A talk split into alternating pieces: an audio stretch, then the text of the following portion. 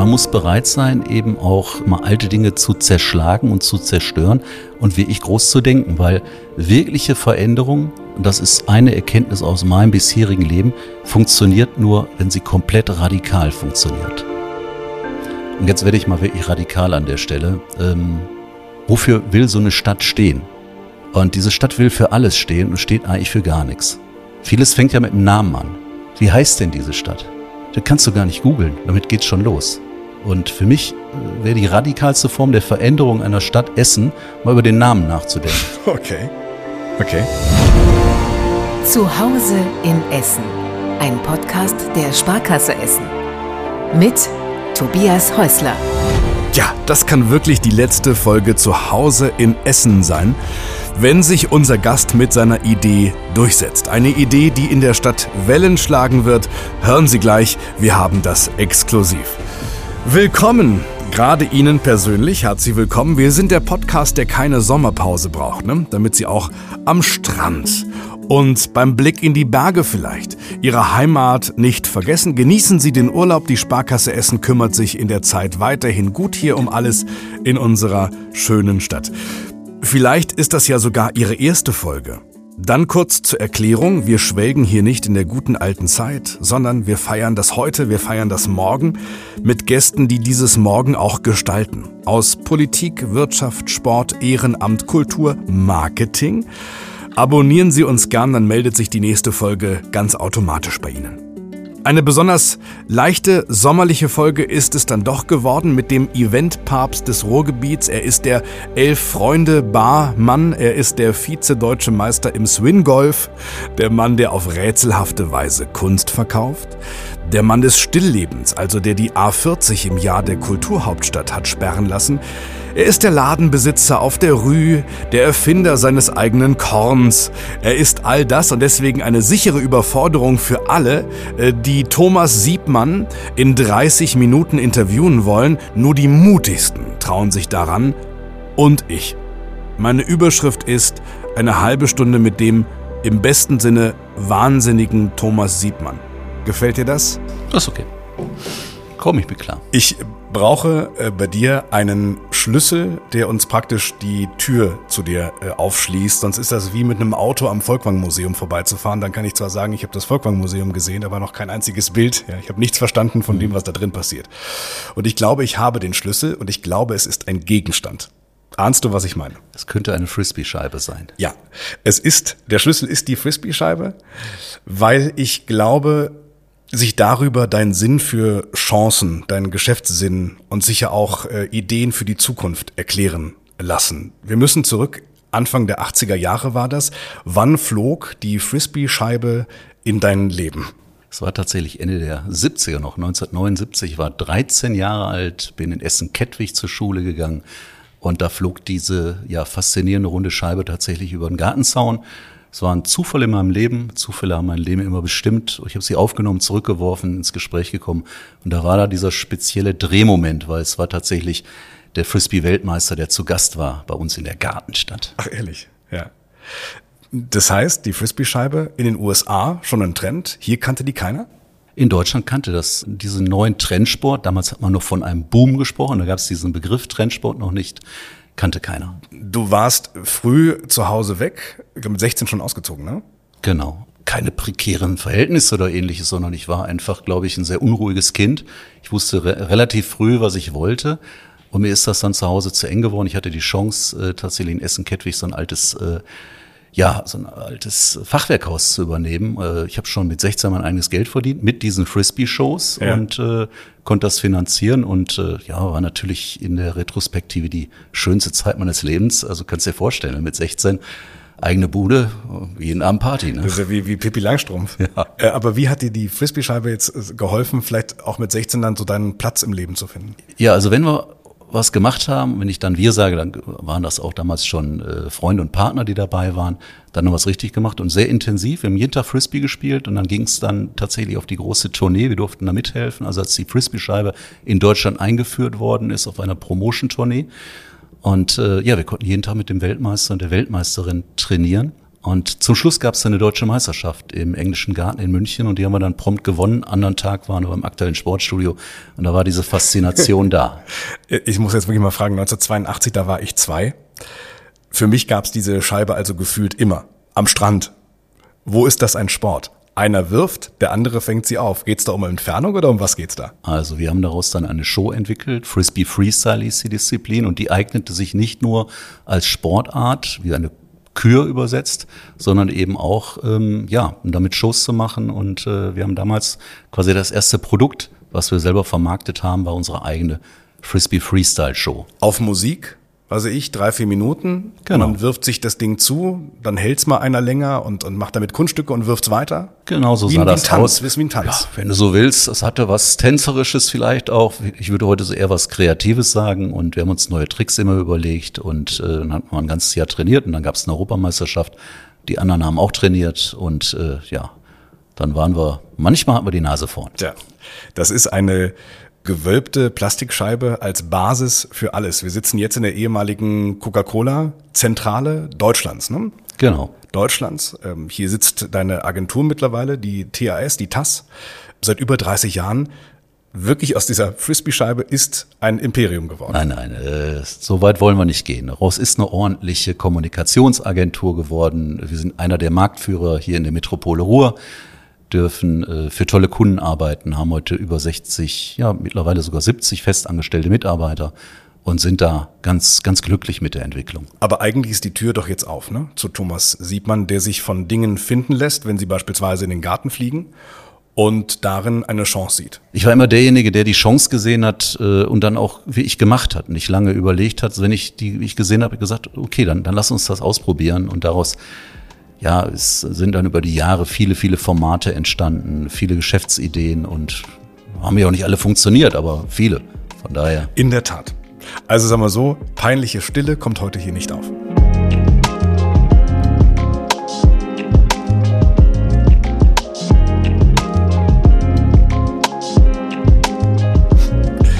Wenn du dich vorstellst, als was denn?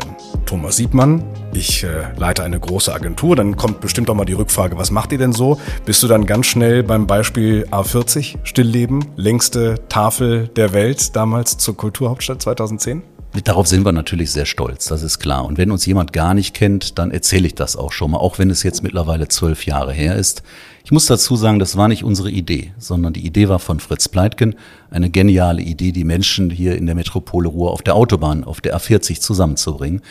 Wir haben uns äh, damals äh, durchsetzen können in diesem Pitch, war eine internationale Ausschreibung, weil wir, äh, glaube ich, diese Straße gefressen haben. Ja, wir haben uns da ganz tief reingearbeitet in dieses asphaltene Band, was wir alle kennen ne? und auch nicht nur lieben, ja, auch schon mhm. viel Zeit darauf verbracht haben. Mhm. Und dann, glaube ich, Fritz Pleitke und seinem Team klar machen konnten, wir können das und wir leben das die nächste Zeit. Und dann bis zum 18.07.2010 war ein genialer Tag, unser Meisterstück. Ich habe mit vielen Menschen schon gesprochen und äh, alle klingen immer so, als sei es ihre Idee gewesen. Deswegen wäre auch ganz klar meine Frage, welchen Anteil hattet ihr? Ihr habt es organisiert, ihr habt es durchgeführt. Ja, ein bisschen mehr sogar. Also ich würde sagen, wenn der Fritz Bleitgen dabei sitzen würde, jetzt bei uns, weil er hat es mir schon oft im persönlichen Gespräch gesagt, ähm, wir haben diese Idee auch gerettet, kann man auch so sagen, weil wir waren mitten in der Weltwirtschaftskrise, es fehlten zwei Millionen in der Kasse. Mhm. Ähm, ich weiß noch, wie ähm, ja, Fritz Pleitgen bei mir saß und sagte, wir brauchen, wir haben jetzt zwei Monate Zeit, wir müssen zwei Millionen besorgen und jetzt setzen Sie sich da mal dran. Wir haben es auf den Punkt geschafft, ne, haben tolle Partner und Sponsoren damals noch finden können, haben einen tollen Partner gefunden, der diesen Tisch finanzierte. 25.000 Biertischgarnituren, die mussten erstmal dahin. Der Deutschland äh, äh, dieser Biertischgarnituren liegt bei 30.000. Da muss man erstmal, die muss man erstmal organisieren und der Rest war dann wie ich Planung, Organisation, dies zu medialisieren und, und vieles mehr. Das soll ja hier ein Podcast sein und bisher haben wir es auch immer geschafft, der in die Zukunft schaut. Ich habe beim letzten Mal gesagt, bei, bei Theo Grütter ähm, in den Rückspiegel schauen, um die Spur wechseln zu können. Diese A40-Sperrung ist legendär. Äh, du hast alle wesentlichen Eventpreise äh, damit gewonnen. Soll sie legendär im Gestern bleiben oder gibt es eine Chance auf eine Wiederholung, die sich ja viele wünschen? Ja, da scheiden sich die Geister. Emotional würde ich sagen, das war so ein besonderer Moment und es ist damals ein Spruch geprägt worden, der hieß, die Nachhaltigkeit liegt in der Einmaligkeit. Und ähm, ich habe es immer mal wieder durchdacht, auch zu verschiedenen großen Anlässen, ob es äh, wieder möglich wäre. Ich glaube, heute ist es nicht mehr möglich. Und äh, dann sollte man es auch dabei belassen und nach einem neuen Format mit ähnlicher Strahlkraft und Bindekraft auch nach innen suchen. Die Sparkasse Essen war damals äh, großer Förderer auch der, der Kulturhauptstadt. Sie stand auch bereit für neue visionäre Projekte. Jetzt sind wir ja hier an der Quelle. Was könnte da kommen? Was könnte in der Größenordnung noch passieren? Man könnte mal in die Luft gehen. Luftraum. Ja, beispielsweise. Man kann viel mit Licht machen. Ich meine, wir haben hier eine, eine tolle Vergangenheit. Äh, man kann wirklich sagen, hier ist äh, so viel entstanden wie vielleicht an keinem anderen Ort in ganz Europa. Hier wirklich im Ruhrgebiet, in der Metropole Ruhr. Wir haben auf jeden Fall den richtigen Rohstoff dafür, nämlich die Menschen. Das hätte ja in keiner anderen Region der Welt funktioniert, dass da drei Millionen Menschen an einem Tag, an einem Ort zusammenkommen und friedlich beieinander sind und ihr Fest der Alltagskulturen feiern. Warum meinst du, war das nur in dieser Region möglich? Ja, weil die Menschen dazu bereit sind, äh, sich zu öffnen. Einfach dieser ganz besondere Menschenschlag, ja, die schnell miteinander klarkommen. Herbert Grönemeyer hat es einfach in seiner Hymne an das Ruhrgebiet hervorragend beschrieben ne? und äh, schnörkellos, ballverliebt, äh, all diese, diese Attribute. So sind wir nun mal hier. Kommt zur Ruhe, ne? Das war das Stück zu 2010 zur Kulturhauptstadt, ja, ich erinnere mich. Im Zweifel, also ich glaube nicht, dass dir nichts einfällt, aber wenn es gar nicht mehr anders geht, dann könnten wir die A40 bestimmt nochmal sperren. Wetten, das ist ja auch wieder da. Ja, wir erleben gerade diesen riesen Retro-Trend. Ich bin da gerade tatsächlich kein großer Freund, sondern ich bin eher da, dabei mit äh, einer neuen Generation neue Ideen zu entwickeln. Die äh, müssen auch nicht unbedingt im Metaverse stattfinden.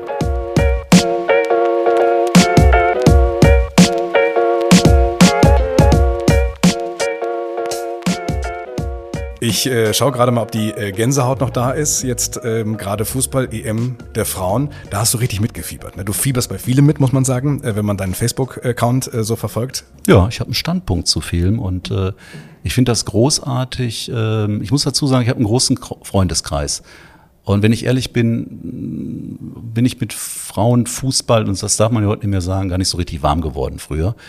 Ähm, heute sehe ich das anders. Ich selber habe drei Töchter was da jetzt gerade äh, wirklich von äh, Lena Oberdorf und Co. und äh, Poppy gezeigt worden ist, das war einfach großartiger Sport, leidenschaftlicher Sport äh, und der hat uns alle mitgerissen. Ich meine, 65 Prozent Marktanteil, du weißt, was das heißt.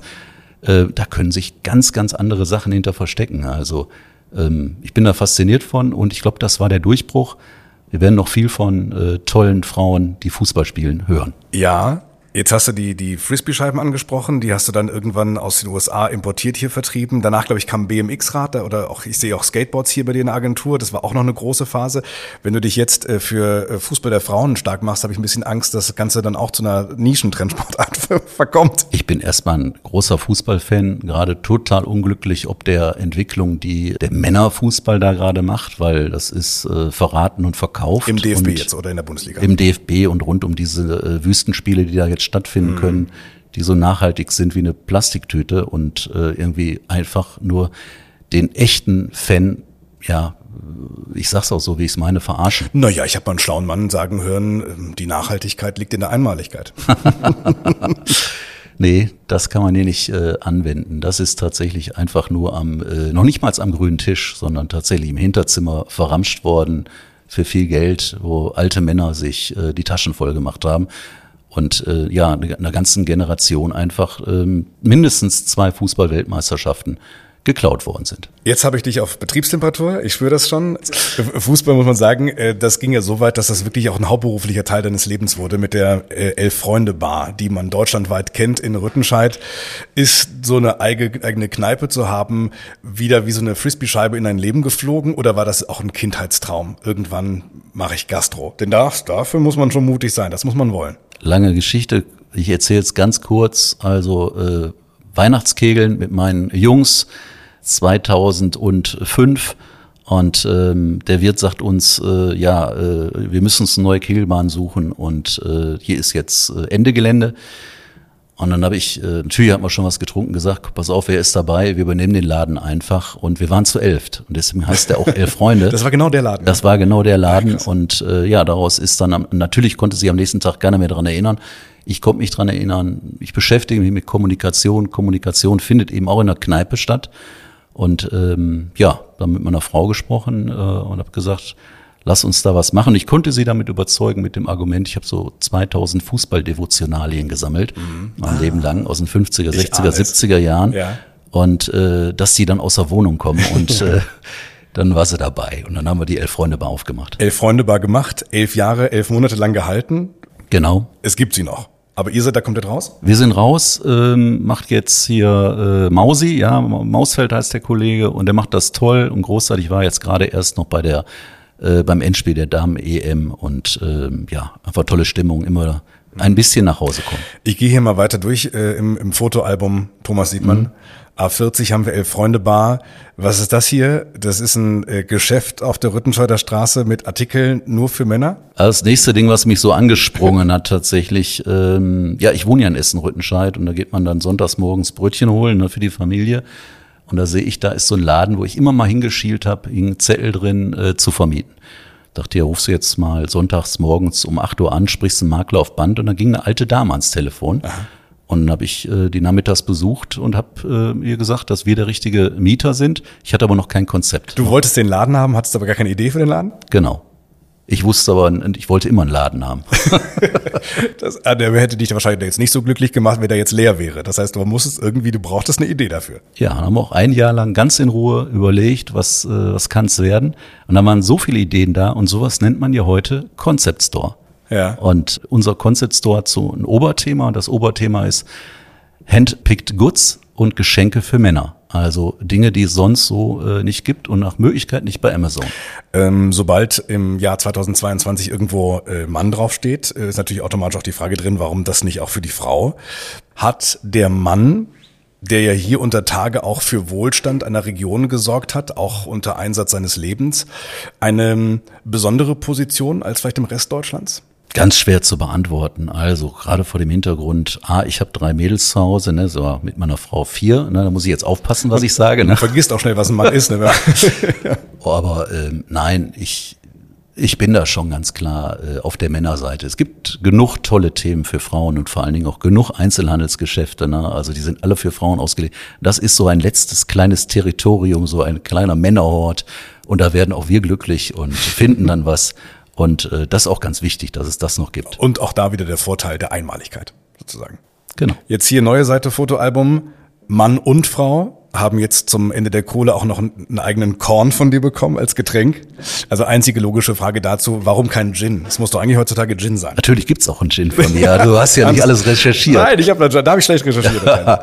Nein, es gab aber erst den Korn. 2018 sch, äh, schloss die letzte äh, Zeche auf äh, Prosper Haniel in Bottrop und ja dann habe ich mit, mit unseren Kreativen auch überlegt, äh, was können wir denn tun als Agentur und was gibt's noch nicht? Und dann war irgendwann die Idee da, die haben doch früher alle immer kurz lang getrunken nach der Schicht. Ne? Also lang, lang haben wir noch, haben wir ja ein tolles Stauder hier in Essen, aber kurz äh, einen guten Korn gab's nicht mehr. Und dann haben wir wirklich recherchiert, mal eine Verkostung auch mit Korn gemacht, handelstypischem Korn wirklich äh, nicht äh, zu empfehlen. Ja. Habt ihr festgestellt nach der 25. Probe wahrscheinlich? Ja, ja? genau. Mhm. Und dann haben wir aber eine tolle Rezeptur gefunden mit äh, ja, einer Distille in, im Ruhrgebiet.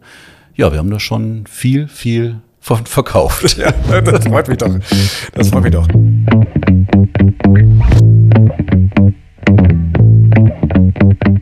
Wenn ich jetzt nochmal weiter blättere, dann, dann sehe ich dich auch als Künstler. Da muss ich aber zugeben, die Geschichte musst du mir äh, komplett erzählen. Wir hatten Uwe Lüko zu Gast, ähm, den kennen alle unter dem Namen Herbert Knebel. Jetzt kommt Thomas Siebmann als wer? Ja, als äh, Cyriel Danier. Cyriel Danier. Ja. Das hast du lang geheim gehalten, ne? Also Event-Storytelling-Profi, äh, wie du nun bist. Wo konnte ich von Cyriel Danier welche Art von Kunst sehen, die in Wirklichkeit von dir kam? Also ähm, vor 20 Jahren werde ich morgens wach und habe diesen Namen im Kopf wirklich, auch wie er geschrieben wird mit CY und so weiter und dann Danier und konnte damit im ersten Moment nichts anfangen, wusste aber, ähm, ich kann ja nicht jede kreative Idee, die ich da morgens habe, irgendwie hier in die Agentur tragen und wir müssen ab und zu noch Geld verdienen. Ne? Ja. Also gibt's brauchte ich so eine Art äh, Nebenkriegsschauplatz und äh, das ist mein alter Ego sozusagen und ist der wirkliche Künstler und Kreative, der also auch in mir wohnt irgendwo und der natürlich ab und zu auch ausbricht. Und in der Form war es äh, jetzt mal mit einer eigenen Ausstellung in der Galerie Golds, ähm, die Clash of Centuries hieß. Mhm. Da würde ich jetzt einfach mal vorschlagen, das einfach mal googeln, vielleicht auch da der Link mal in den Show Notes, kann man sich da inspirieren lassen, aber auch einfach mal wieder als Beispiel, wie umtriebig ähm, du bist. Dann bist du noch deutscher Vizemeister im Swingolf, gerade geworden, ne? Stimmt das? Ja, bin ich gerade geworden mit meinem äh, alten Spezi Thomas Fetting aus äh, ja.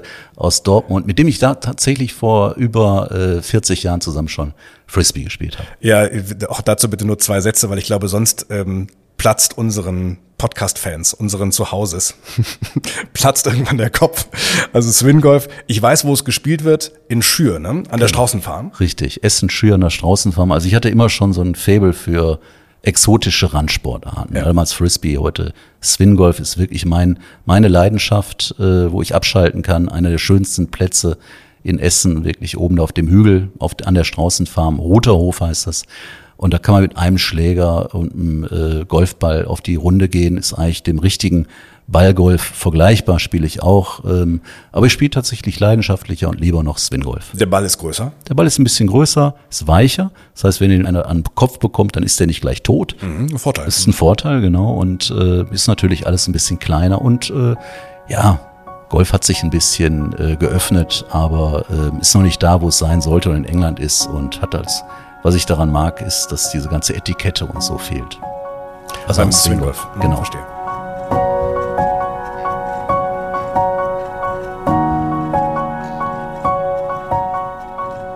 So, also Frisbee, Agentur, Fußballbar, Männerladen, Kohlekorn, Künstler, Swinggolf. Ähm, was ist das für eine Familie, bestehend aus Frau und drei Töchtern, die das mitmacht? Ja, die erste Tochter ist schon 31, ist in Berlin und äh, schon sehr selbstständig Verstehe. und äh, die äh, zweite ist gerade auf Interrail-Tour durch ähm, Skandinavien, wird da jetzt in Kopenhagen ihren Master, äh, Master machen. Tolle Stadt. Und äh, die Kleine studiert hier, die Lilly, äh, singt zwischendurch noch, ist eine tolle Künstlerin auch und äh, studiert hier an der äh, Uni Duisburg-Essen. Ja, freuen die sich auf die nächste Idee, die die Papa so hat? Oder wünschen die sich manchmal auch so einen Schuss mehr Sicherheit, mehr Berechenbarkeit, einen Schuss mehr Sparkasse vielleicht? Ja, müssten wir sie selber fragen. Aber ich äh, versuche wirklich auch, wenn ich zu Hause bin, meine Rolle, meiner Rolle als Vater und guter Ehemann auch gerecht zu werden. Auf der anderen Seite bin ich sehr froh, dass ich sehr selbstständige äh, Mädels an meiner Seite habe und auch immer irgendwie in meinem Leben tolle Frauen an meiner Seite hatte, wie so ein Korrektiv sozusagen. Ich habe hier seit über 30 Jahren in der Agentur mit der Sandra Fechner, äh, ja, eine ganz tolle Frau, die aufs Geld aufpasst, ist auch wichtig habe hier andere äh, tolle Frauen, über, ich glaube, 60, 70 Prozent äh, Mädelsanteil, auch in der Agentur, mhm. zu Hause auch. Bin bei meiner Mutter groß geworden. Also ich äh, bin so ein bisschen Frauenversteher und weiß vielleicht auch ähm, besser als der ein oder andere, wie man Frauen Jetzt bin ich gespannt. anfassen muss. Ach was. Da lerne ich ja noch. Bin gespannt. Wie denn? Ja, ich äh, bin ein guter Zuhörer, glaube ich, an der Stelle und äh, versuche dann auch, wenn äh, die Zeit, die wir haben, und die ist tatsächlich nicht, das ist nicht so viel, aber die ist dann sehr fokussiert und äh, ich versuche auch Dinge äh, zu ermöglichen. Natürlich mute ich meiner Familie auch viel zu, weil ich sehr umtriebig bin.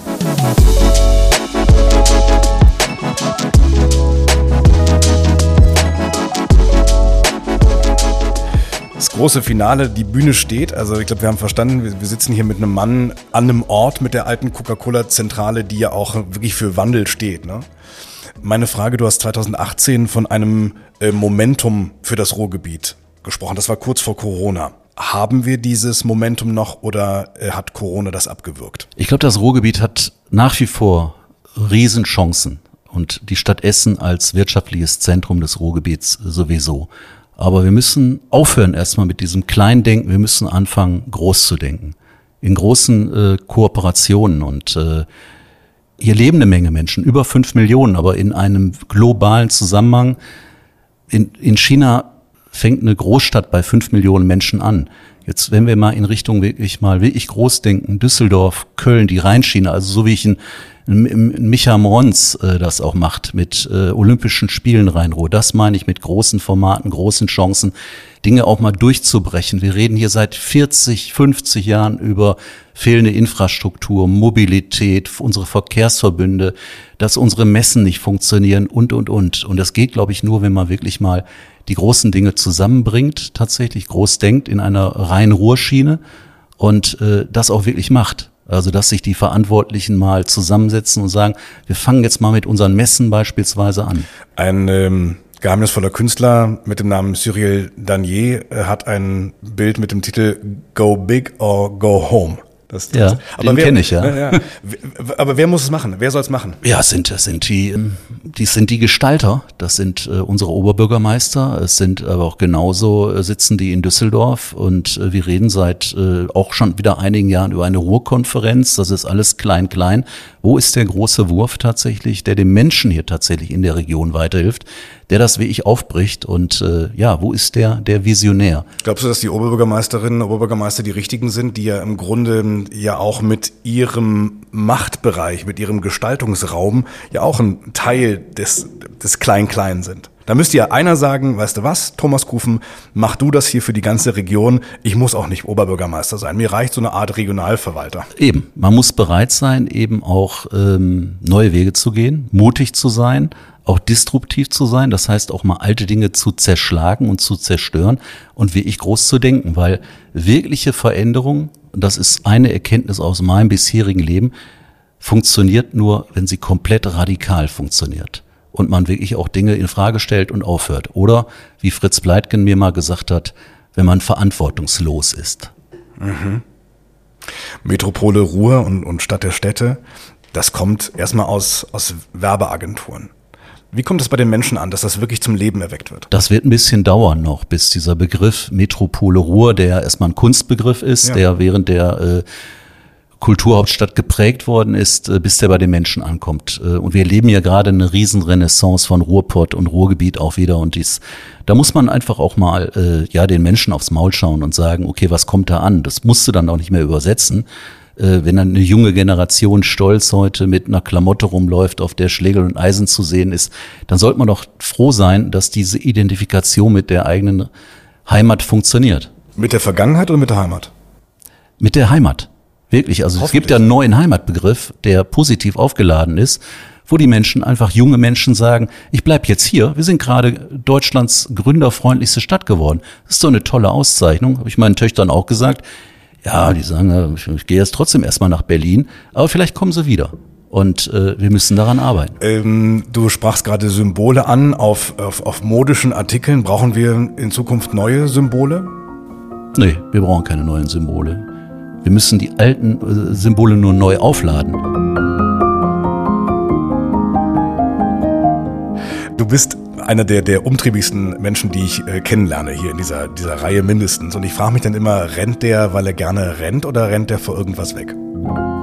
Nee, ich renn vor nichts weg. Ähm, Im Gegenteil, ich versuche immer zu gestalten, immer ähm, ja die Chancen auch zu sehen und ähm, ja irgendwo auch was zu hinterlassen. Das, äh, was äh, wo ich erstmal natürlich auch selber Spaß dran haben möchte und äh, was, was Spaß machen muss, auch in dem Gestaltungsweg oder auf diesem Weg aber was dann tatsächlich auch was, was hinterlässt. Es gibt ja Leute, die haben, haben diese Energie.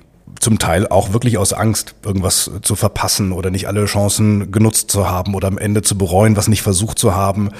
Gibt es einen, einen Satz, den du gerne sagen möchtest in der letzten Stunde? Ja, das ist wahrscheinlich dann tatsächlich das, was meine Großmutter Grete Lind mir dann immer gesagt hat. Ne? Also verhalte dich gut, hasset gut. Und wenn dann nachher da steht, war ein feiner Kerl, dann reicht das auch schon. Und warum ist Essen die richtige Stadt, der magische Ort, um das zu erreichen? Ich weiß gar nicht, ob äh, das die Stadt Essen ist oder, und jetzt werde ich mal wirklich radikal an der Stelle, ähm, ich mache mir manchmal grundlegende Gedanken und überlege, ähm, ja, wofür will so eine Stadt stehen? Und diese Stadt will für alles stehen und steht eigentlich für gar nichts. Vieles fängt ja mit dem Namen an. Wie heißt denn diese Stadt? Das kannst du gar nicht googeln, damit geht's schon los. Das ist so ein unbedeutender Name. Und für mich äh, wäre die, Radik die radikalste Form der Veränderung einer Stadt Essen, mal über den Namen nachzudenken. Okay. Okay. Aber ich würde gerne mal so einen Prozess anstoßen. Ich weiß, dass ich mir da mit Sicherheit keine Freunde mitmache. Ne? Ich habe da mal einem Freund gesagt, der hat gesagt, was soll man Rot-Weiß Essen dann da unten bei der Hafenstraße rufen? Rot-Weiß irgendwas? Nein, aber diese Stadt hieß mal Assindia. Mhm. Das ist vielleicht ein paar tausend Jahre her, gefühlt, ja. Das sind wir mal über tausend. Klingt wie so eine Unterwasserstadt, ja. Klang aber besser. Klang gut, ja. Und danach haben wir, äh, sind wir immer weiter, dann hieß das mal Essent und dann hieß es nur noch, also wir sind so einfach in so, so wir sind mal so viel verkleinert worden. Und zum Schluss hat sich keiner Gedanken darüber gemacht, dass dieses Essen, da gibt es da tolle Sprüche drüber, ne, was wir in Essen und so weiter. Mhm. Ein partizipativer Prozess, wie wollen wir heißen, mit den Menschen da draußen, fände ich mal spannend, sich überhaupt über eine Positionierung, eine Identifikation einer Stadt Gedanken zu machen. Und wir wären nicht die Ersten. New York hieß auch mal Old Amsterdam. Dann hast du auf einmal die Möglichkeit, ganz neu zu denken. Auch mal zu überlegen, wofür wollen wir auch stehen. Weißes Blatt Papier? Weißes Blatt Papier. Und dann kann man mal mit neuen, jungen Köpfen neu denken. Aber die Kohle als Zeichen der Vergangenheit nehmen wir noch irgendwie mit? Ja, auf jeden Fall. Du musst ja immer wissen, wo du herkommst. Also weißes Blatt Papier. Leicht angeschwärzt. Ja, das ist äh, auf jeden Fall das ist eine überraschende letzte These hier für die letzten Sekunden. Aber ich habe es nicht anders erwartet. Ich habe es mir sehr gewünscht. Thomas Siebmann, danke für deine Zeit. Gerne, Tobias. Hat mir große Freude gemacht. Danke. Das würde mich mal interessieren. Was halten Sie von der Idee, für Essen einen neuen Namen zu suchen? Die Menschen, also uns im Grunde, mindestens zu fragen, wofür unsere Stadt stehen soll. Schreiben Sie das gern in die Kommentare hier unter der Folge, vielleicht auch bei YouTube, wir lesen alles. Und damit ist Schluss. Das war's mit Zuhause in Essen, Staffel 2. Aber Essen ist so reich an spannenden Gästen, an großen Themen, an neuen Ideen, dass wir natürlich weitermachen. Staffel 3. Abonnieren Sie diesen Kanal. Dann klopft die neue Folge schon Anfang September wieder an ihre Podcast, an ihre Podcast-Tür. Es gibt ja auch neue Zahlen, dass bald die Hälfte der Deutschen regelmäßig Podcast hört. Die Sparkasse Essen war visionär früh dabei, ne? weil es um mehr als Geld geht. Also ein paar sommerliche, kühle Tage hier in unserer schönen Stadt. Bis bald und danke fürs Zuhören. Danke auch für Ihre Zeit in den letzten zwölf Episoden. Das war Zuhause in Essen, ein Podcast der Sparkasse Essen. Die neue Folge. Jeden zweiten Dienstag im Monat.